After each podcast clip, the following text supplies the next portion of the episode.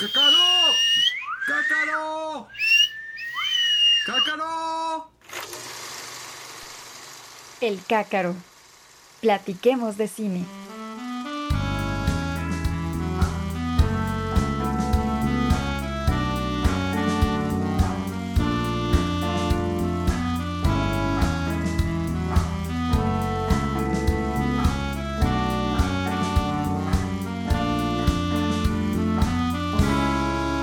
Hola, ¿qué tal?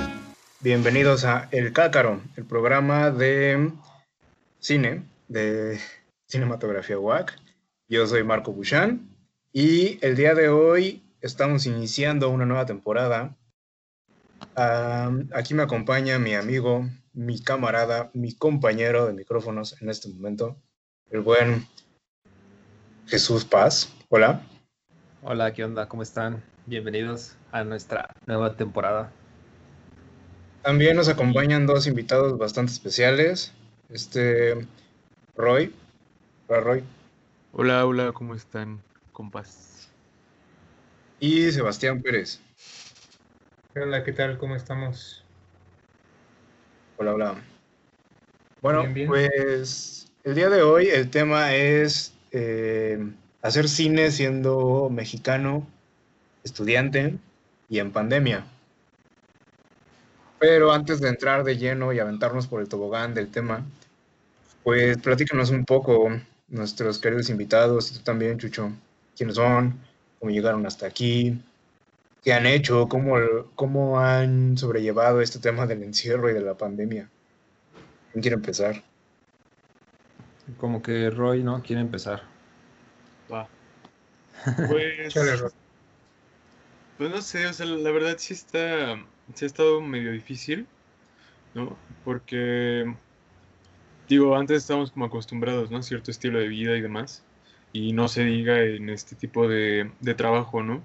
Que es mucho estar, pues, afuera y relacionándote con las personas y demás, pero, pues, llega la pandemia, llega todo esto y ahora nos dicen, ¿no? Que hay una nueva normalidad y tenemos que acoplarnos a ella.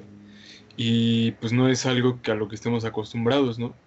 Digo, nosotros como, ya me voy a poner medio, medio filosófico, pero pues como seres humanos pues tenemos que estar viéndonos y pues estamos socializando todos los días y, y comunicándonos, ¿no? De alguna forma, pero pues ahorita encerrados en nuestras casas, pues nada más tenemos a nuestra familia y todo, pero no sé si ha sido bastante pesado, este, incluso para, para mí. Este, igual ir a la universidad y todo, pues de todos modos, este, se ha vuelto como, pues, no, sí, la, la verdad sí se ha vuelto un poco tedioso por estas, este, eh, ¿cómo decir? Como tareas, ¿no? Este, son como bastante, bastante pesadas, no sé, la verdad sí no logro acostumbrarme del todo, sí ha sido bastante. Sí, no, o sea, como que todo se reduce siempre a estar frente a una pantalla y tener que estar escuchando a través de los audífonos o de una bocina, ¿no? Sí, la neta. No tienes esta, esta interacción, ni siquiera estos momentos en los que terminaba una clase y te salías del patio Sí. un momento, ibas a la cafetería y cotorreas de cómo te había ido el fin de semana, o sea, son, son esos detalles que te daban la oportunidad de despejarte y ahorita en la misma habitación normalmente donde descansas, duermes, ves la tele, ahora resulta que también trabajamos, ¿no? Exacto. No sé Sí, si sí. bastante difícil, la neta. Sí, es que creo que también, pues ahora sí que biológicamente yo creo, los humanos estamos, somos el animal más social, entonces que de repente nos encierren así, mm, pues es muy difícil. Aparte, el ritmo de vida que teníamos antes de la pandemia, pues al menos para mí era muy riguroso, ¿no? Muy pesado. Llegaba a mi casa hasta muy noche y ahora no salir de casa así es como que muchas energías que tenía ahí como que se fueron mermando y ahorita que más medio regresamos, me cuesta mucho trabajo agarrar el ritmo, por así decirlo. Sí, esto Porque- siempre eh, trabajamos menos. Sí, es que es muy pesado. Trabajar de casa es muy pesado, la verdad. Como no es un lugar, bueno, es que la casa normalmente es como más, pues eso, un hogar, ¿no? Donde descansas, no para trabajar. Es donde quieres literal tirarte y no hacer nada. Entonces que de repente tu casa sea también tu lugar de trabajo, es, es muy complicado. Como dices, también la cuestión social, ¿no? O sea, cuando estábamos en la escuela estaba bien chido que podíamos salir y cotorrear y eso te distrae o te hace a poner, te pone a pensar en cualquier otra cosa, ¿no? Pero estando así como en tu cuarto y tratando de hacer la tarea o trabajos, luego no surge la creatividad, ¿no? No, como que no fluyen las cosas, es, dif- es diferente. Sí, sí, sí. No sé, creo que justo, bueno, cuando no estamos este, pues, trabajando, ¿no? Intentando ser productivos, entre comillas, yo diría que pues uno se la pasa viendo pues, pues el teléfono o el internet, ¿no? Y lo que haya. No sé, yo me la pasé viendo, yo me la he pasado viendo series y, y pues todo el mundo, bueno, las historias, ¿no? Que, que aparecen ahí pues son de gente que, que pues sale y se divierte y demás. Y la Ujú. neta sí me ha dado como bastante, bastante nostalgia, ¿no? De justo lo que estamos comentando, o sea, cuando salíamos de, de clases, ¿no? Decíamos, no, que vamos a, no sé, por una cerveza o lo que sea. Y, o no, pues que hay fiesta en tal lugar y, y, y de tal, o sea, siento que esa interacción, pues, no sé, va a ser difícil, ¿no? Y pues, ahorita todos estamos así, yo creo, ¿no? Con este tipo de, no sé si nostalgia o, pues ya, este, como resignación. Sí, es que, o sea, justo también es eh, el hecho de que van saliendo cosas improvisadas y también hacia esto me gustaría ir y comentar. Eh, muchos proyectos luego salían de una conversación sencilla con tus amigos. Oye, ¿y si hacemos esto? Oye, ¿y si hacemos aquello? Oye, tú tienes una cámara, ¿no? Tú tienes esto, tú conoces a tal lugar, pues, y nos íbamos, íbamos y grabábamos una cosa. De hecho, el, el Cácar inicialmente surgió así, o sea, de decir, tenemos la posibilidad de irnos a grabar, pues vamos a hacerlo, ¿no? Eh, ¿cómo, cómo es que ustedes han tenido que ya sea adaptarse o posponer o enfrentarse con los proyectos que han hecho? Eh, sigamos relacionados hacia cosas de, de cine, audiovisual, pero en general, o sea, ¿cómo es que ustedes han podido eh, afrontar esta complicación de la pandemia para simplemente no quedarse sin hacer nada, ¿no? Pues yo, ahora sí que en lo personal, yo lo he afrontado, creo que de buena manera.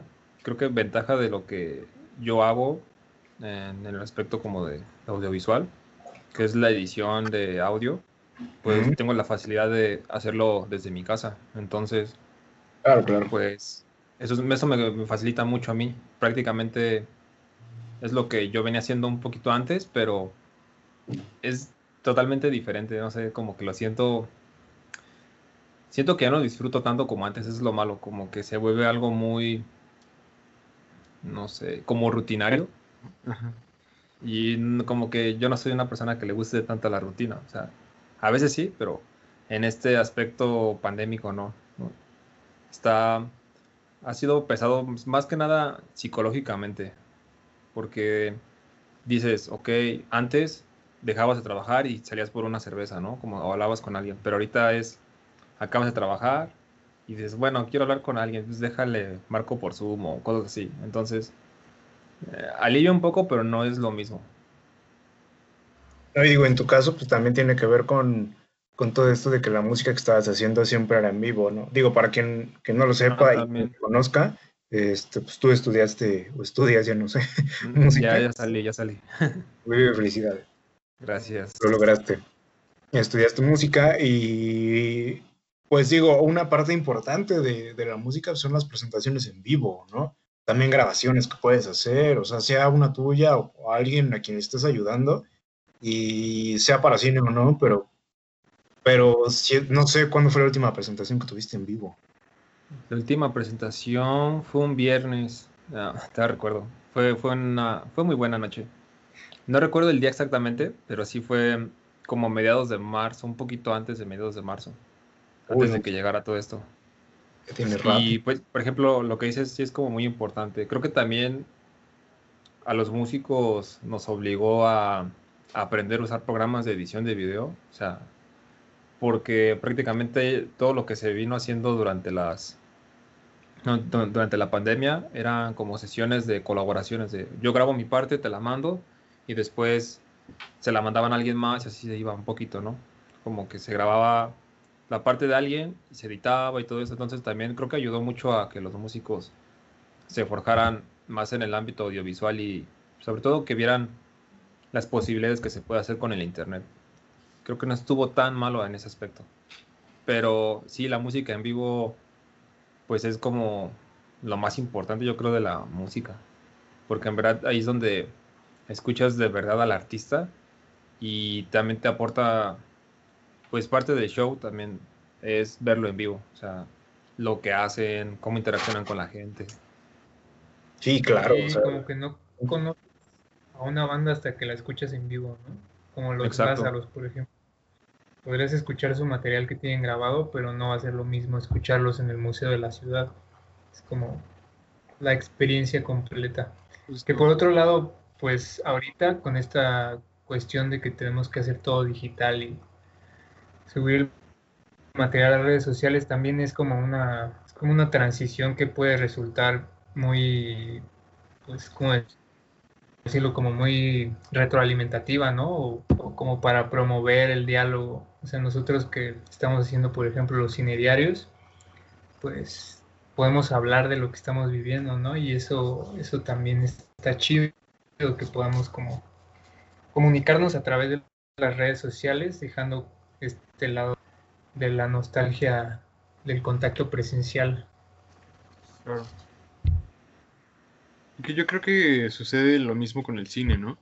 O sea, por ejemplo, a principios de año, pues todos el- en el equipo de, de cinematografía WAC estábamos haciendo un, un corto, estábamos rodando un corto que se llama Las Cons, que pues tuve la fortuna de dirigir y pues con todos mis amigos, ¿no? Este, más que mis compañeros de trabajo, pues, pues todos son mis compas, todas son mis compas y pues nos la pasamos bastante divertido, bastante bien. O sea, fue algo como, no sé, fue toda una experiencia, ¿no? Eh, sí, estuvo muy bueno. sí, entonces, como que toda esa energía, uno se la queda como a, como guardada, ¿no? Como para transmitírsela al público que vaya a ver ese tipo de producto que, que pues uno tiene que ofrecer, ¿no? Este, ya haya sido pues director o lo que sea, o hasta mismo gaffer y demás. O sea, siento que, bueno, el cine siendo un trabajo colaborativo, pues uno gusta de mostrar su trabajo y pues justo con lo de la pandemia, pues no se pudo, este, no se pudo estrenar, ¿no?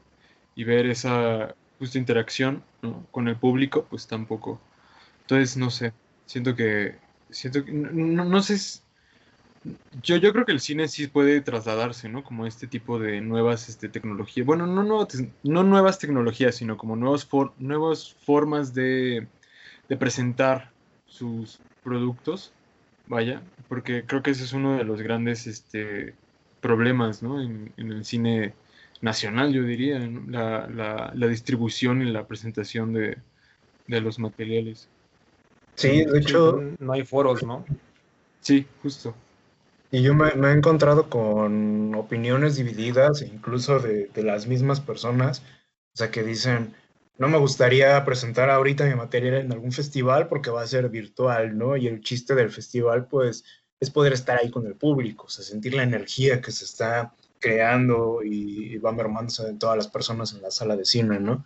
Pero también está esta otra de que gracias a esta situación que estamos viviendo eh, y la forma en la cual se tuvieron que adaptar varios festivales para evitar su cancelación, pues de hecho están llegando a más público. De hecho estaba leyendo una nota hace unos días eh, y la, por rescaté aquí que hablaban sobre el Festival Macabro de Terror de la Ciudad de México, donde Edna Campos, la directora, decía que eh, la, adaptarse a esta situación, de, digamos, de la pandemia y, y mostrar el material de manera virtual, les dio la posibilidad de incluso llegar a personas que o hemos querido ir o hemos tenido muchas ganas, pero no hemos podido, sea por trabajo, por tiempo, porque no vivimos en la Ciudad de México o cosas por el estilo, ¿no?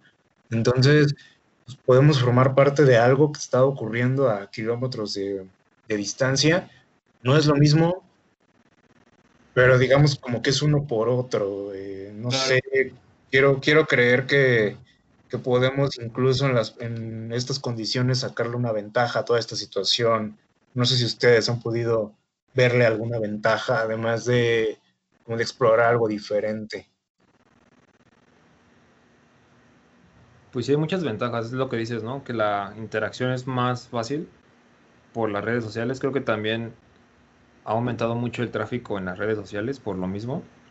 Sí, claro. Y creo que es creo que es el momento idóneo para promocionarte en, en, cualquiera, ¿no? Por ejemplo, ahorita el surgimiento de TikTok, que creo que también es una plataforma que a lo mejor por la superficie está muy, ¿cómo decirlo? Mm, vista mal, porque primero te salen como cosas que en verdad no tienen nada que ver como con lo que te interesa, pero ya una vez que te metes a la aplicación y encuentras como tus gustos, en este caso arte, incluso hay medicina, hay de todo, porque para todo hay público. Creo que ya generas como una comunidad, por así decirlo, y encuentras datos muy interesantes, videos que, que, te, que te educan, ¿no? Porque yo siento que está ahorita mal vista de que siempre salen como típicos videos de chicas bailando o cosas muy estúpidas, la verdad, que no te ofrecen nada, pero rascándole, por así decirlo, encuentras ya material que, que es de tu agrado y que aparte es como divulgador de información. Sí, no, como Estás hablando de TikTok, ¿verdad? Sí. Es bien curioso eso, ¿no? Porque hasta sacaron un, una convocatoria de un festival, creo, de cine que van a hacer, ¿no? Sí, sí. Y, y es, eso, eso también me hace preguntarme qué es el cine, ¿no? Ahorita, en la actualidad. Porque tenemos así un buen de, de contenido como ese, que es súper veloz, ¿no? Pon tú que un video puede durar ocho minutos, digo, perdón, ocho segundos, pero igual conlleva un trabajo de edición muy, muy complejo, ¿no? Obviamente te, la misma aplicación te facilita las herramientas, pero, pero no sé, TikTok, ¿puede que los videos de TikTok entren en la categoría de cine? Creo que es bastante ambiguo, ¿no? Porque no es en sí la plataforma o es lo que aparentemente ha surgido a través de la historia, sino qué es lo que haces con, porque ese mismo debate eh, es algo que se manejó, que se está manejando de forma similar con las mismas plataformas de streaming como Netflix, cuando creo que sacaron Okja, ¿no? En Cannes, cuando todo el mundo lo estuvo abucheando, pero años después, este, todo el mundo está diciendo maravillas de Roma o están diciendo maravillas de, incluso de Parásitos que ya va a estar en, Netflix o, o, cosa, o incluso producciones de Amazon como Suspiria o El Demonio Neón que, que ellos los distribuyen y lo tienen en su plataforma. Pues o sea, The Irishman, ¿no? Que también es así la nominaron a todos los Oscars también. Ándale, y mismo proceso no, no, no, conseguía financiamiento, o sea, para sacar su película de tres horas y cacho. Y como lo que dices, Chef, o sea, el, el, el chiste de esto es cuestionarnos qué es lo que estamos haciendo y por qué lo estamos haciendo y qué es lo que podemos llamar cine. Y esa cuestión creo que ha, surgido desde, desde siempre, ¿no? Creo que no tiene que ver con la plataforma, creo que es más bien es adaptarse para los nuevos públicos. El chiste es qué es lo que haces con, con estas herramientas de esta plataforma y el contenido que estás mostrando, ¿no? Eso, eso me acordó, me, no sé, ¿quién iba, a hablar? Este, bueno, me recordó de una noticia, ¿no? Que una de las cadenas más grandes de, de cines en Estados Unidos, este, creo que firmaron un acuerdo con las productoras, ¿no? Como para que no se respetara, entre comillas, el, los 90 días o cierto tiempo que necesitan estar las, las películas en una sala de cine para después pasar a los dispositivos de distribución, o sea, ya sea DVD, Blu-ray, bueno, si siguen existiendo, ¿no? Pero ya estén los, los de streaming. Entonces, yo, yo, creo que eso también cambia muchísimo las reglas del juego. Y bueno, también seguimos viendo como aquí en México, ¿no? Cómo pasa con ciertas distribuidoras y ciertas este, cadenas de cine, este, que pareciera que tienen una especie de poder sobre este tipo de, de, más bien sobre la programación, ¿no? De las películas que, que tienen. Ajá. Pero, pero no sé, o sea, neta sí creo que esto, esta pandemia, ¿no? No, Y el encierro nos ha mostrado como bastantes cosas. Y yo creo que la distribución, ¿no? En un futuro ha sido pues una de ellas, básicamente. La verdad, no sé, no sé qué piensan ustedes. Pues sí, es que creo que también va muy de la mano con la inmediatez que tienen las plataformas ahorita, ¿no? De que prácticamente ya cualquier persona puede pagarse una cuenta en Netflix o cosas así, o incluso pues también en internet, ¿no? Y creo que también, creo que la ventaja de pagar ese tipo de servicios es que te ofrecen que la vas a ver en la mejor calidad posible que tengas en tu casa. Ya también depende un poquito del internet, pero el hecho de que ya te ofrezcan un catálogo pues inmenso en una plataforma también es algo que a lo mejor dices, no es de mis gustos, pero el catálogo ahí está. Porque igual es como, creo que es muy amplio el espectro que tiene Netflix, que creo que va para todos los gustos, pero también eso es lo malo, ¿no? Que creo que a veces sobreexplota mucho todo eso.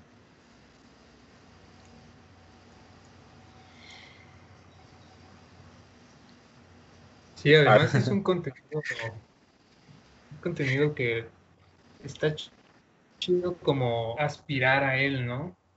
Pero siendo realistas, pues nosotros vivimos en otro contexto, ¿no? Y hacemos otro tipo de cine. Claro. Y el ejemplo está, pues, con, le podemos encontrar en las páginas de redes sociales de cinematografía WAC, ¿no? O en los trabajos previos. Y, y creo que eso también es muy importante, como ver a nuestro alrededor y construir con base a lo que tenemos. No, no aspirar como al cine multimillonario, Claro. al cine que, que comunica. No, y de hecho, igual, el hecho de poder eh, tener equipo, incluso sea con tu teléfono, y tener las herramientas con aplicaciones para estar haciendo ediciones y cosas por el estilo y ejercicios como estos, como lo que estaban mencionando en TikTok, eh, los cinediarios, cosas así, son pues una posibilidad que, eh, o sea, para que nosotros podamos estar creciendo y podamos estar haciendo cosas y retroalimentarnos, ¿no? De lo que otras personas hagan, porque, o sea, lo ves en entrevistas de directores, de cineastas de, no sé, hace 30, 40 años, cuando estaban jóvenes, cuando tenían nuestra edad, y dicen lo mismo, o sea, era muy caro todo. Conseguías una cámara de 16 milímetros, una cámara Super 8 que te prestaban, apenas algunas cosas digitales, pero, pero nada más, y era una calidad muy baja, o era muy caro, o tenías que esperar a revelado, o sea, son cosas que hoy se han romantizado como el filme, o sea, el, el celuloide, que son muy bonitas, pero a la vez son muy caras, y pues digo, al menos creo que ninguno de nosotros hemos tenido la posibilidad de realmente agarrar y decir, vamos a hacer un cortometraje con una cámara 16 milímetros y vamos a, a rodarlo, ¿no? Pero en cambio de eso tenemos una memoria con 120 gigabytes que podemos llenar una y otra y otra y otra vez de, de metraje de todo tipo, ¿no? Y si no nos sirve a uno, pues le sirve al otro. Y si no hacemos un corto, pues hacemos el otro. O sea, existe esta, esta posibilidad y como dices, Chef, o sea, eh, creo que creo que a lo que podemos estar aspirando es a estar es estar mostrando el contenido que estamos haciendo y por lo menos ahorita en, durante la pandemia y todo esto desde desde nuestras posibilidades, ¿no? O sea, ¿qué es lo que podemos hacer? ¿Hasta dónde podemos llegar? Creo que eso es algo que no nos habíamos dado cuenta realmente, Sí. sino hasta enfrentarnos a la situación de o lo pasas por aquí en, en línea o no lo pasas, ¿no? Creo que, o sea, por ejemplo, así estaba un poco con las cons, o sea, cuando, bueno, fue una proyección entre nosotros, digamos, en privado y todo, pero realmente, pues no sé, tenemos la posibilidad de poder estar mostrando ese metraje a personas que no tienen la posibilidad de venir, o incluso con los talleres que estuvimos ayudando hace, hace poco, los talleres que ofreció Cinematografía WAC, hubo gente de otros estados, incluso un par de otros países, que entraron y que quizás, si no es por el hecho de que se están dando en línea por la pandemia, pues no hubiesen podido asistir, ¿no? No sé qué, qué experiencia tuvieron con, con, alguno de estos talleres o, o si ustedes se han metido en algún otro taller de alguna otra cosa. Pues yo me metí al de producción con Pato y Gladys. Y la verdad estuvo muy chido porque este, nos brindaron todas las herramientas y formatos y papeleo que se ocupa para realmente hacer una película, ¿no? Pues uno piensa, bueno, yo no sé, como estudiante y como amante del cine visualizo que en algún momento voy a tener mi ópera prima o voy a tener la posibilidad de hacer una gran película, ¿no? Pero pero igual, o sea, siendo realistas, pues es un gran trabajo, ¿no? Conlleva una gran responsabilidad aventarse un proyecto de, esa magnitud. Y en ese sentido, el taller de Pato Iglesias estuvo muy, muy informativo. Estuvo muy chido. A mí me gustan mucho los talleres que da, que da Cinewac. ¿Ustedes, ¿Ustedes cuál? ¿Tú, Roy? Yo estuve eh, yo estuve en varios, eh, varios talleres.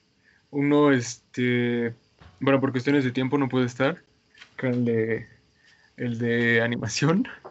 Sí, entraste.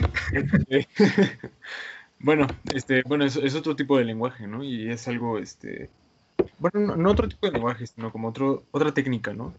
Este, muy diferente a la que se daría en un documental, bueno, a la hora de hacer un documental o, algún, este, o alguna ficción.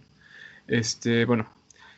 Pero a los otros que me metí, creo que creo que fueron bastante, muy, muy, muy útiles, bastante útiles, yo diría.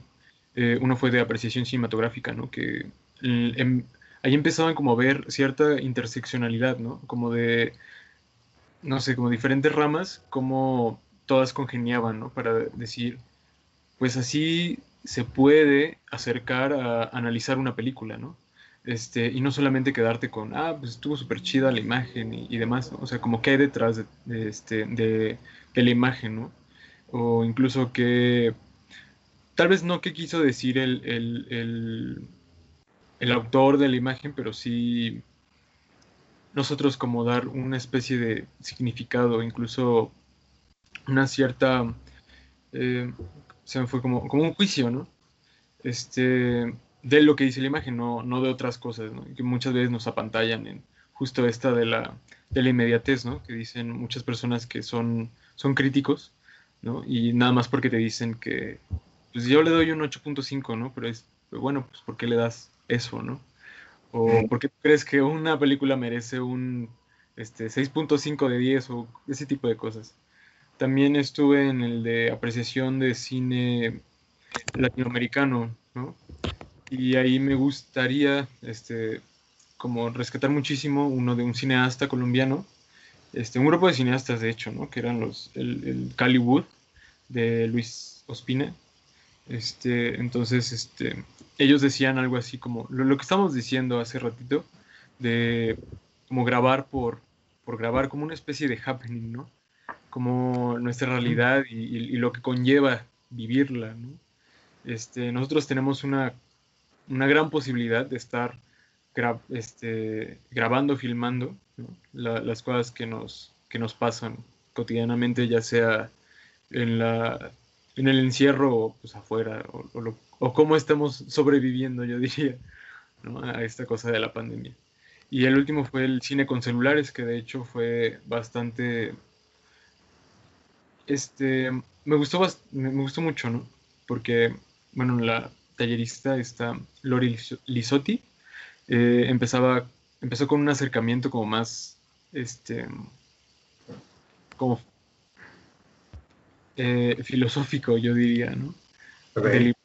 De, los signos, cómo, cómo se conforma la imagen o, el discurso cinematográfico a través de los elementos de la naturaleza, ¿no? Este, por ejemplo, este, este tipo de imágenes significan más agua, y entonces transmite este tipo de sentimientos. Y lo interesante de eso es que yo estuve monitoreando de alguna forma este taller, pero los que tomaban el taller eh, formalmente hicieron al final un, un corto, ¿no? Como lo, lo, hacían los hermanos Lumière, porque también este, Lore puso muchísimos ejemplos de eso. Eh, hace, para celebrar los 100 años del cine, les dijeron a varios cineastas que hicieran un cortometraje con la misma película que ellos habían hecho hace 100 años, eh, con 53 segundos, ¿no? Eh, nada, nada más, con solamente tres planos y con es, e, estos elementos tenías que contar una historia, ¿no? Entonces yo creo que ahí se puede traducir bastante bien lo que, a lo que nos vamos a enfrentar, ¿no? A lo que nos estamos enfrentando con esto de TikTok y, demás. O sea, como nosotros en el siglo XXI estamos contando las historias, ¿no? Creo que también mencionaste un punto importante que es sobre los, o sea, qué contenido es lo que está, es estamos consumiendo.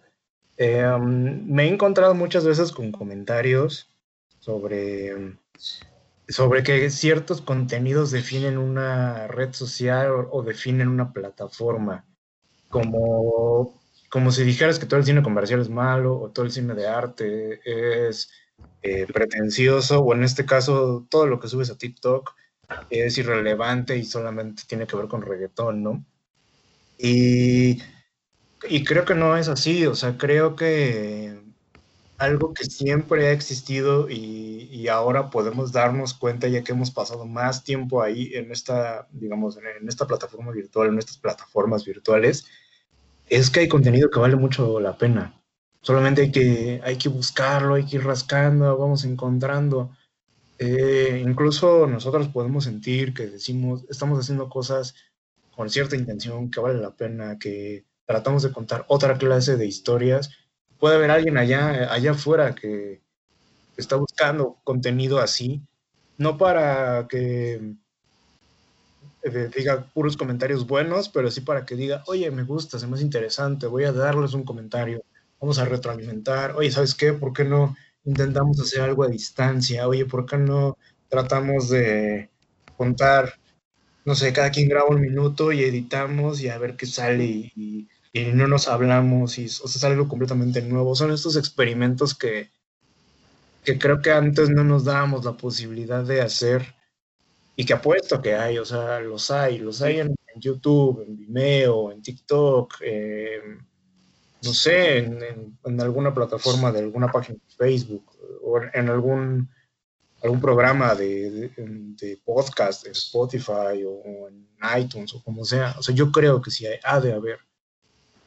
El chiste es buscarle, ¿no? No se han encontrado con algo que dicen, no sé qué estoy viendo, pero es maravilloso, o sea, en alguna de estas plataformas.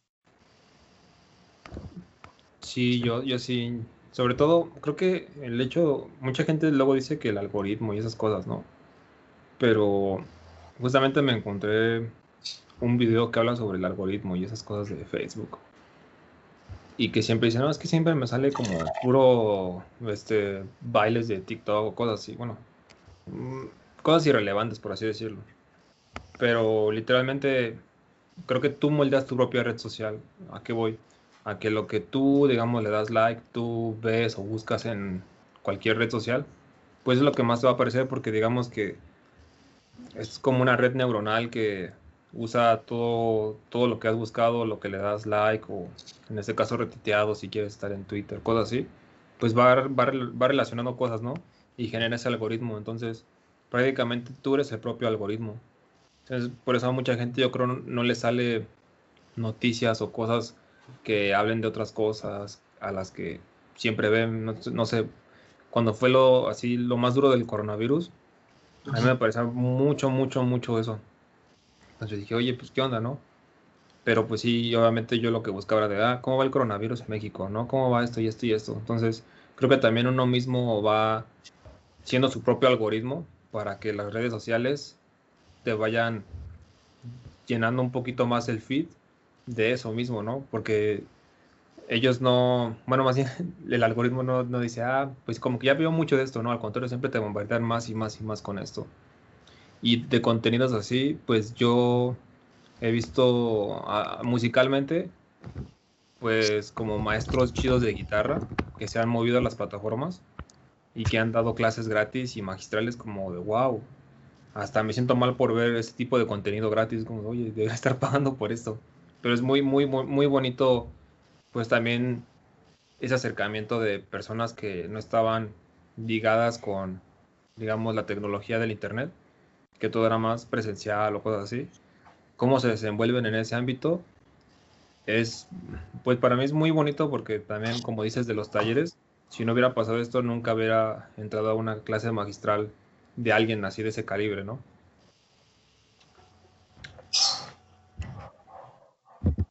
Sí, no sé, es, es raro, es, nos encontramos con situaciones en las que evidentemente no nos podemos alegrar por, pues por, porque mucha gente ha salido bastante afectada por esto, ¿no? No solo en salud, emocionalmente, económicamente, eh, creo que nosotros hemos estado viviendo con cierto privilegio en comparación con muchas personas. Eh, y hay muchas otras situaciones, ¿no? Pero ahorita, digamos, el tema es lo de la pandemia. Y quiero creer que, el, que está, el enfrentarnos a esta situación también puede ayudarnos a sacar como lo mejor de nosotros mismos.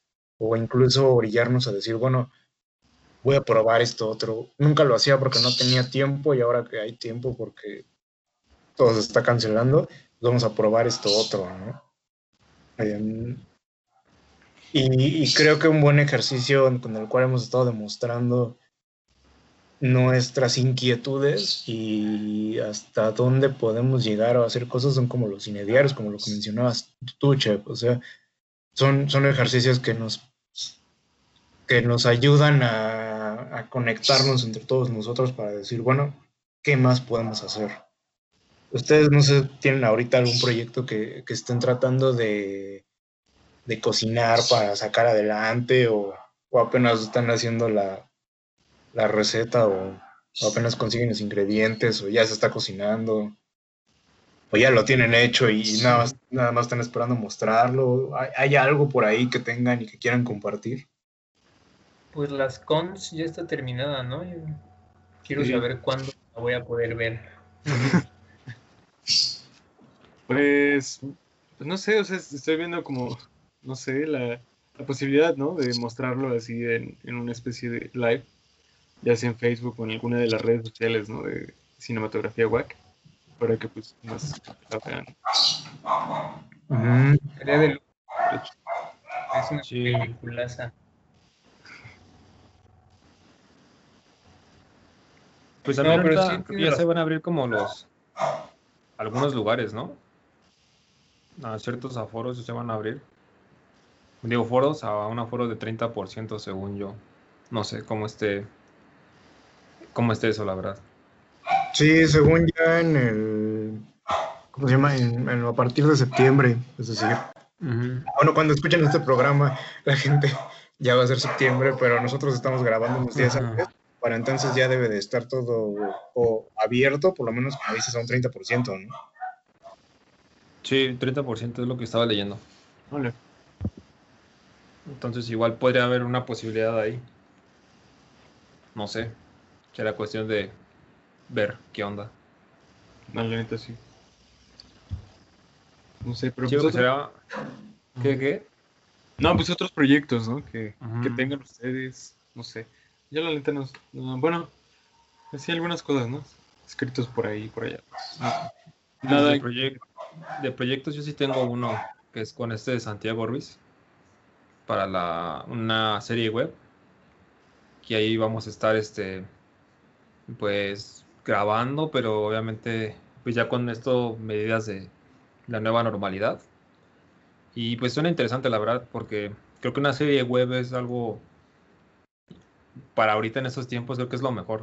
O sea, creo que también, como ya hemos dicho, es aprovechar lo que está pasando ahorita y dar más contenido en estas áreas digitales y pues no sé, vamos a ver qué, qué tal sale ahí.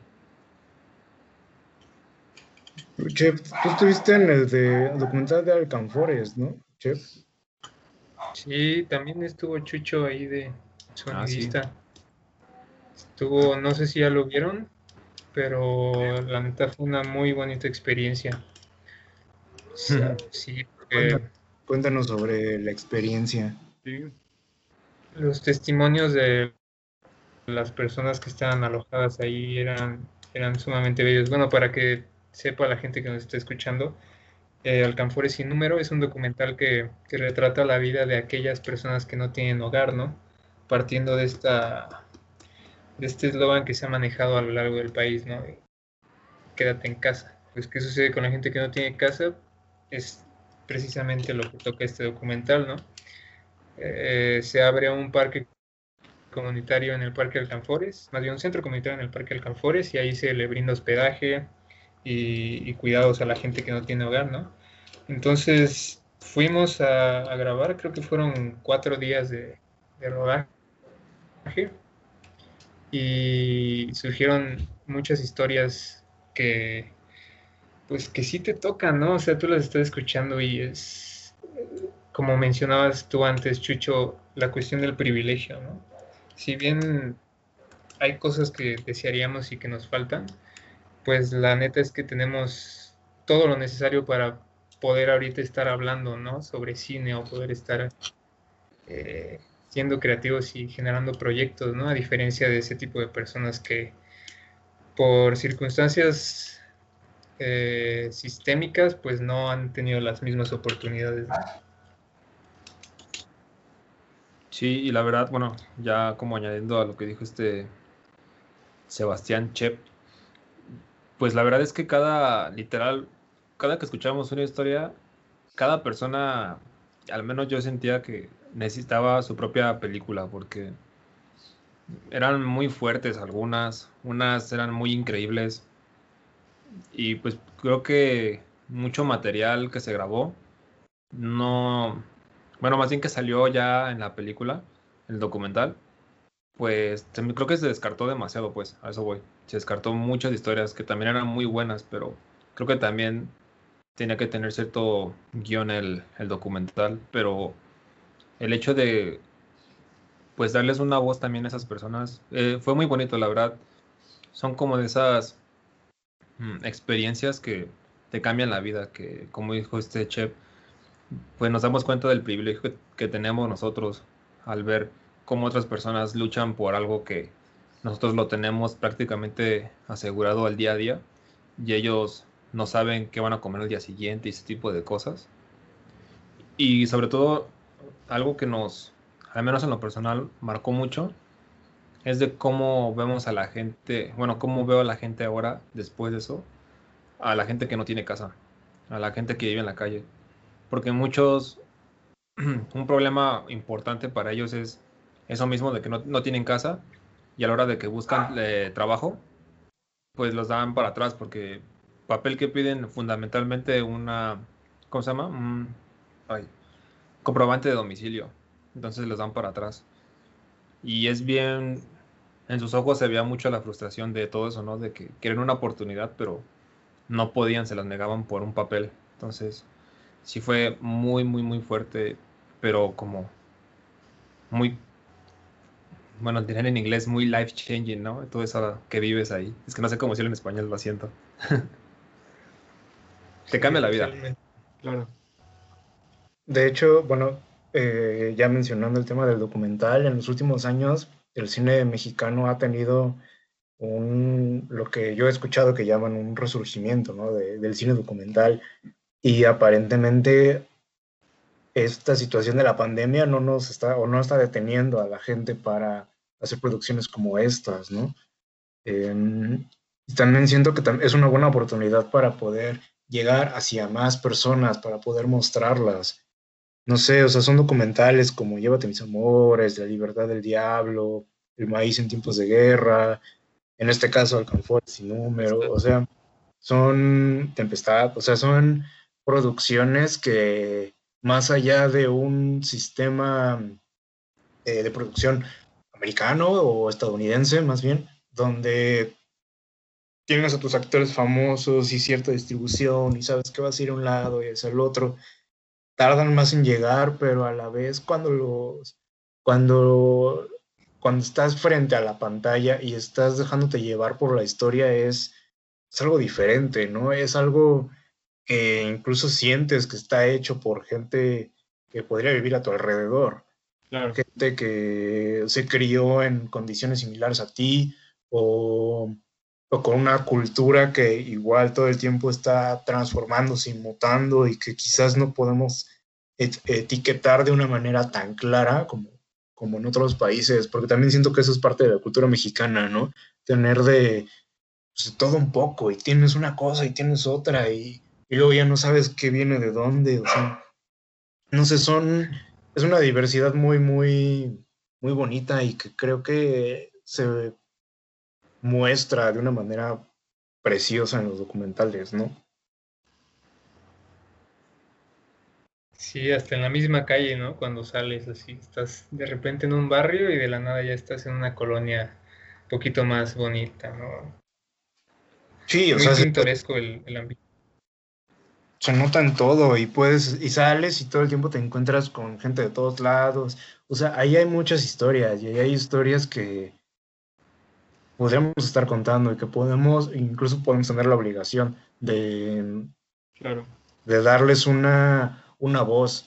Es algo que, que nuestro coordinador Rodrigo, Rodrigo Mendoza nos ha comentado, ¿no? Tenemos en cierta manera esta obligación de darle voz a aquellas personas que sí la tienen que sí han podido, pero que por una u otra circunstancia, como podría ser el caso del documental de Alcanfor, este número, no han, no han podido llegar hacia más, ¿no? De, el cine es esto, es, el cine es ver una situación en la cual tú sientes que puedes aportar algo, tomarla, mostrarla y mostrarla de una manera que en un ratito de, ya sea un cortometraje de 10 minutos, en un, en un largometraje de hora y media, de dos horas, lo puedas ver y puedes decir, claro, esta es una situación por la cual yo me he topado todos los días al momento de ir a trabajo con las personas que están pidiendo dinero y no me había dado cuenta. Y son personas que no es que tengan que, no necesariamente son egoístas, pero dicen, es que me levanto temprano, voy al trabajo, voy para allá, tengo que hacer quién sabe qué. O sea, todo ese tráfico de información, tanto en la calle como en sus teléfonos, se puede modificar para mostrarles una realidad que tal cual no han estado viviendo, pero que sí se ha estado viviendo a su alrededor. El documental tiene muchísima fuerza y, y pues, no sé, siento que en una situación como esta, hasta tenemos la obligación moral, ¿no? De sacar historias así.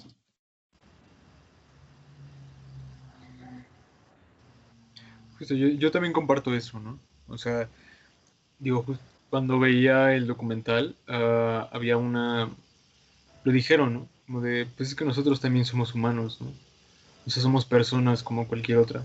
Y es como, pues hasta que no ves las cosas a través de algún documental o algún documento, este, fílmico o demás, eh, es cuando no te das cuenta de otras realidades, ¿no? Y tú estás como tan emanci- bueno, como ensimismado en tu propia realidad que no, que no puedes este, acercarte a las demás, ¿no? Entonces yo creo que el documental y también las ficciones, ¿no?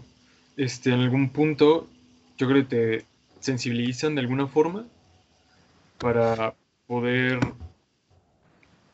ver, ¿no? Este, más allá de una especie de pecera mental en la que algunas personas este, se pueden ver o nos podemos ver este, este, encerradas, ¿no? Yo creo.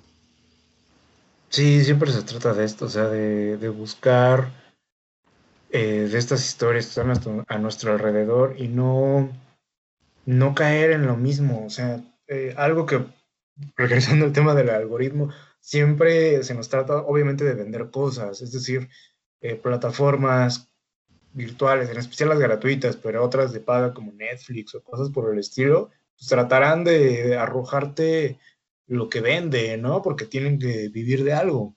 Pero, pero ahí hay historias que, que tanto nos pueden a nosotros aportar algo y nos pueden decir, ah, este, claro, hay una situación así o yo no la había visto de esta manera. Y que, y que se sienten muy cercanas, ¿no? No sé ¿Se han topado con películas o con historias durante esta pandemia que, que han dicho, creo que si no hubiese estado en esta situación no lo hubiese visto o qué bueno que la veo ahorita? Porque también nos pega de otra manera, ¿no? O sea, no es lo mismo estar en una rutina con la que estábamos acostumbrados y decir, bueno, o me quedo en mi casa a ver una película o salgo con mis amigos o así, o tengo chamba o voy a un rodaje y no, ahora todo el tiempo te quedas aquí. ¿Con qué películas o con qué, con qué historias se han topado en, en esta pandemia? Hay una película que es del director de La Libertad del Diablo, este González se llama. Está en Netflix, de hecho. Se llama Abrazo de tres minutos. No sé si la hayan visto. No. no. Pero es justo lo que decías, Marco, así como igual y no me hubiera pegado de la misma manera si lo hubiera visto en otro, en otro tiempo, ¿no? Porque pues yo desde pequeño siempre he viajado mucho a Estados Unidos, ¿no? Tengo mucha familia allá. Y nunca había como me había puesto a reflexionar sobre esta cuestión de la migración, ¿no? Y las familias y lo que dejas atrás y un mundo completamente nuevo, ¿no? O sea, si bien tengo ejemplos, tengo casos en mi familia, no me había puesto a reflexionar así tan, tan a detalle, ¿no? Y esta, esta película que vi, sumamente emotiva, así me llegó bien cabrón, ¿no? Porque trata precisamente esto, pero lo aborda desde un punto muy pues muy creativo, ¿no? Como muy, muy cercano, pues, porque podrías ver cualquier documental de migración eh, que cumpla con tal estructura, ¿no? Pero este es, es como algo nuevo, ¿no? ¿Sabes? Como, como cuando ves una película y dices, órale, esta película tiene un acercamiento muy, muy creativo, único. Sí, pues en general esas películas son así, digo, la, misma Libertad del Diablo es, yo cuando la vi me, sorprendí bastante, es, es abrumadora, ¿no? Pero por ahorita estoy buscando, de hecho, en una cápsula de Google y se ve bastante interesante y qué bueno que está en Netflix, o sea, es, es, es una forma de poder llegar a gente que quizás nunca ha, nunca se ha podido cuestionar esto y, no por otra razón, sino porque no han vivido situaciones así, ¿no? Quizás no es, una, no es una parte de egoísmo, quizás simplemente es que nadie se ha acercado a decirles, oye, ¿te has cuestionado esto? Ah, ¿Te has preguntado qué puedes hacer al respecto? Y esto puede generar una cadena de acciones que, que muevan, ¿no? Que, que mueva a la gente, que muevan campañas, que muevan situaciones para beneficiar. Eh, definitivamente la, la voy a ver, pero también sé definitivamente que es muy difícil que el propio algoritmo te la, te la lance, ¿no? Me recomiende así porque sí. ¿Tú, Marco, has tenido alguna? Pues em, he tenido tiempo de estar viendo series, de, poder ver una tras otra, eh, pero en días específicos, porque otros días, como que digo, este día es de chamba y este día es de descanso, ¿no? eh,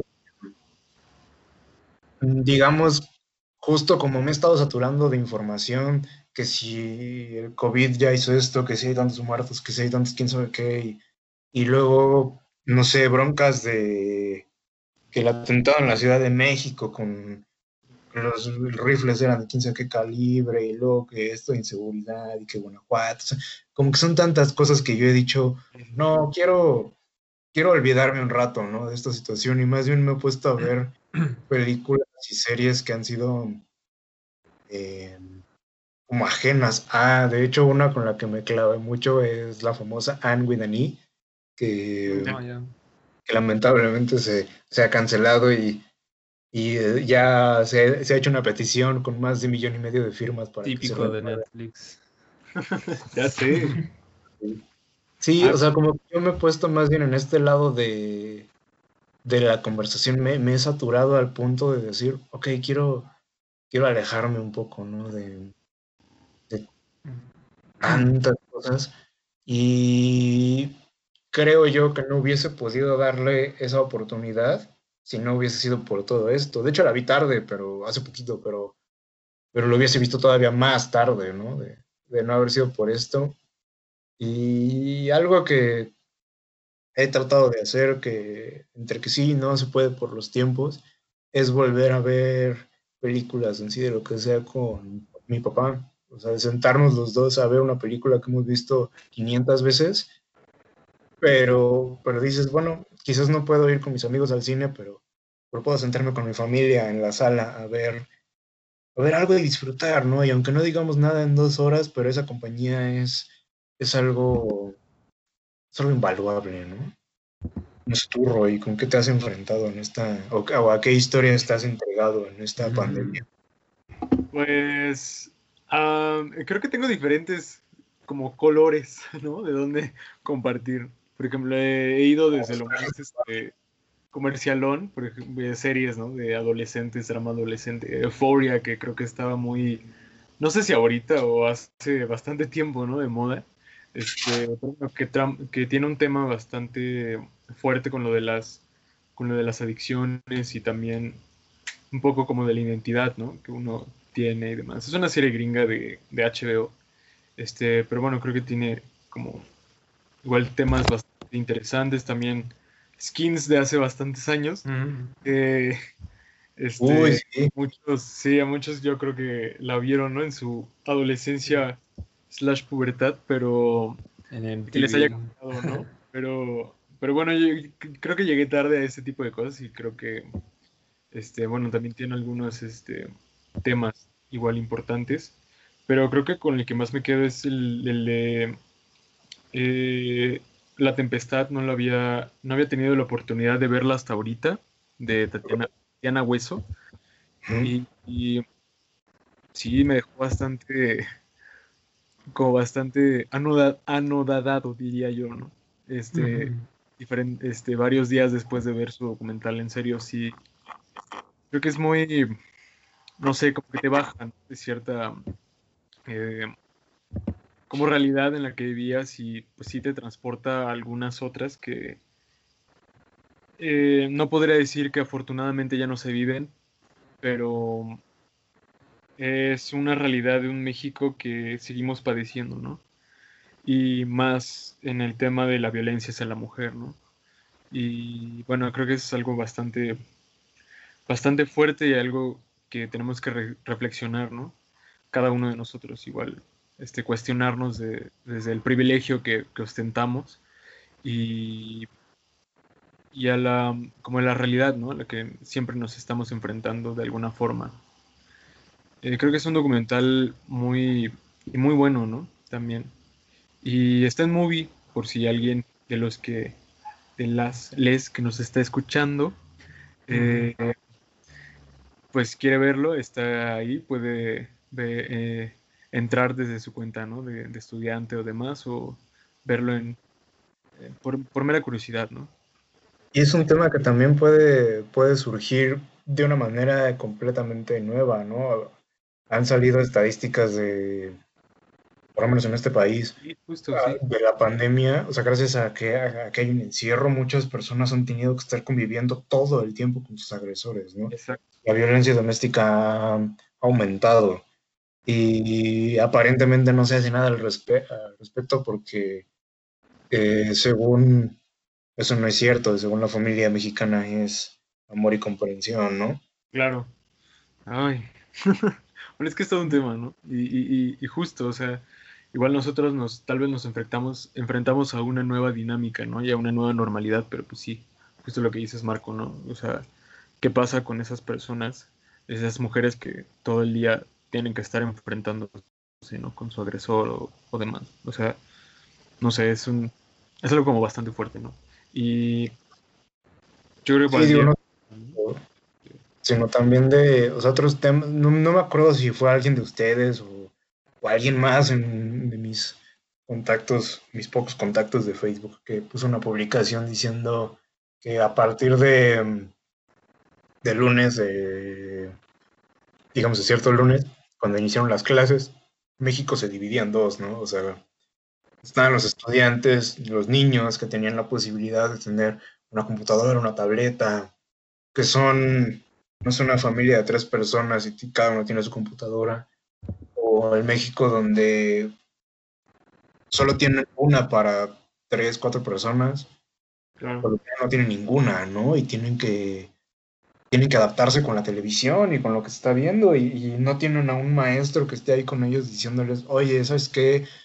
Mejor haz esto, oye, haz aquello, incluso eh, no pueden madurar tanto em, emocionalmente o, o no pueden desempeñarse, no tanto madurar, sino más bien no pueden desempeñarse con un grupo, porque el hecho de convivir con tus amigos de ciertas edades te da enseñanzas, traumas también, pero principalmente enseñanzas que aplicas después, ¿no? Claro. Creo que también tenemos una, una ventaja de edad, de decir, ah, bueno, bueno, este, sí es difícil, pero, pero yo me muevo, o sea, ya no soy un niño que dependo de, de lo que me estén dando mis padres, ¿no? Pero sí siento que, por ejemplo, estos temas así como el que dice este Roy de la tempestad, y justamente te iba a preguntar que dónde le habías visto para verlo yo también. Gracias. Este, ahí creo que, no sé, como la violencia de género o digamos lo negativo, aquí en México, siento que es muy tabú hablar de eso todavía. O sea, mm, las noticias siempre son como muy embellecidas con mm, cosas de la farándula, cosas así, pero nunca hablan de lo que en verdad carece México, que es como pobreza, violencia, inseguridad. Y creo que son temas que el cine puede, puede y lo está haciendo, los, está tratando como se tienen que tratar. Que en sí no es tanto la chamba del cine, pero está haciendo la chamba de los medios, que es, que es la de comunicar. Y eso es algo que me pone triste porque, digamos, quienes que se deben de dedicar o se están dedicando a eso no lo están haciendo bien y que los cineastas que, digamos, su rubro es muy, muy grande, se estén enfocando más, cada vez más en esos temas, porque saben que es importante y porque apoyan a la comunidad y a toda, en este caso, a toda la nación mexicana, ¿no? Bueno, incluso Latinoamérica, porque Latinoamérica es, es, se vive y se padece de lo mismo, que es inseguridad, violencia y pobreza. Entonces, para mí es muy bonito y especial que el cine trate esos temas como tienen que ser tratados, no como algo que se romantiza, ¿no? Por ejemplo, hace vi, bueno, hace tiempo vi un meme de un motociclista que estaba esos de Rappi Uber, pero tenía como el pie fracturado, ¿no? Y decía, nah, esas son ganas de salir adelante, ¿no? Es como no, No. no, o sea, No tiene no. de otro. O sea, ajá, ay, no. o sea, no, entonces, el hecho de quitar esa romantización de la pobreza, para mí es un paso adelante.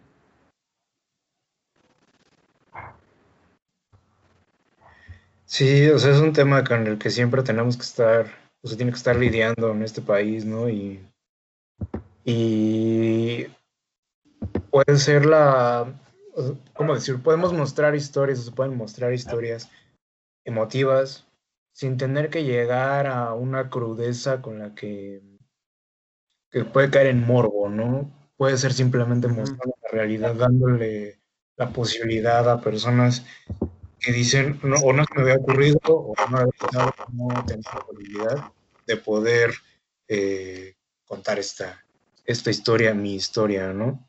Bueno. Para ir, eh, para ir cerrando este, este programa, no sé si quieran estar dando algún, algún mensaje, si quieren dar alguna otra recomendación en, en de dónde pueden ver o dónde pueden acceder a estos documentales, o si quieren ver alguna otra, digamos alguna serie, documental, película, eh, algo por el estilo, además de las que ya mencionamos. Pues está como film latino, sí, no, sí. que ahorita están sacando películas. Sí son semanales, Sí, no recuerdo, ¿sí? sí, por lo del cine mexicano, que fue el pasado 15 de agosto, creo. Dense la chance ahí. Sí, también este, bueno, no sé ahorita que estamos platicando esto, ¿no? De cómo retratamos la, la pobreza y demás, este, y la, demás problemas, ¿no? En Latinoamérica, Latinoamérica Unida. Eh, pues Luis Ospina tiene uno y creo que lo pueden ver en YouTube. Eh, se llama Agarrando Pueblo y creo que es una especie de documental, falso documental. O sea, es algo como medio extraño ahí, ¿no? Que empiezan a, ir a los barrios bajos de, Medellín, creo. Bueno, de Colombia, de alguna de las ciudades. Eh, y al final, ¿no? Tiene como una especie de twist. Eh, este mediometraje, ahí está, así búsquenlo en YouTube, Agarrando Pueblo, se llama. Está bastante, está bastante bueno. Hay. Me gustaría hacer una recomendación en Vimeo para igual variar un poquito de dos directores que son mexicanos. Uno se llama Nicolás Pereda y la otra se llama Betsabe García. Tienen ahí todo su material o gran parte de su material y está muy chido, para le puedan echar un ojo. Igual como hablando de este tipo de cine propositivo y comunicativo, es estos dos directores son, son muy buenos en ese sentido. Muy bien. Yo cerraré con recomendando una página que es filmelier.com. Eh, es una página que eh, habla sobre cine y ahí te muestran películas y lo, lo maravilloso es que también te dice en dónde las puedes encontrar, ¿no? Eh, de hecho, ahorita estaba revisando y me estoy reencontrando con una película que la pude ver en el cine y que la quiero recomendar, que es Plaza de la Soledad, dirigida por Maya Godet, eh, que habla sobre unas mujeres que son sexoservidoras en la Ciudad de México. Y de hecho, bueno, el documental es de 2017 y es sería interesante y creo necesario también poder hablar sobre estas personas que tienen la necesidad de trabajar de esta manera, pero ahorita en pandemia, porque el riesgo evidentemente crece, ¿no? Y bueno, les decía, con la página de Filmelier pueden encontrar eh, en dónde están las películas. En este caso, pues está en Apple TV, en Google Play, en YouTube Movies, Cinepolis Click y Filming Latino. De hecho, también Cinepolis Click es una muy buena plataforma. Encuentran cosas que no encuentran en, muy fácilmente en ningún otro lado, ¿no? También lo dejo ahí para, para quien quiera. Y bueno, pues les agradecemos, Chef, Roy, Chuchón. ustedes, muchas gracias. No, gracias, gracias, gracias a ti. Ya nos estaremos viendo en el siguiente eh, programa de El Cácaro, este programa de cinematografía WAC, donde platicamos sobre películas, el cine en general y cómo nos relacionamos con este, ¿no? Sale, nos vemos. Adiós. Chao.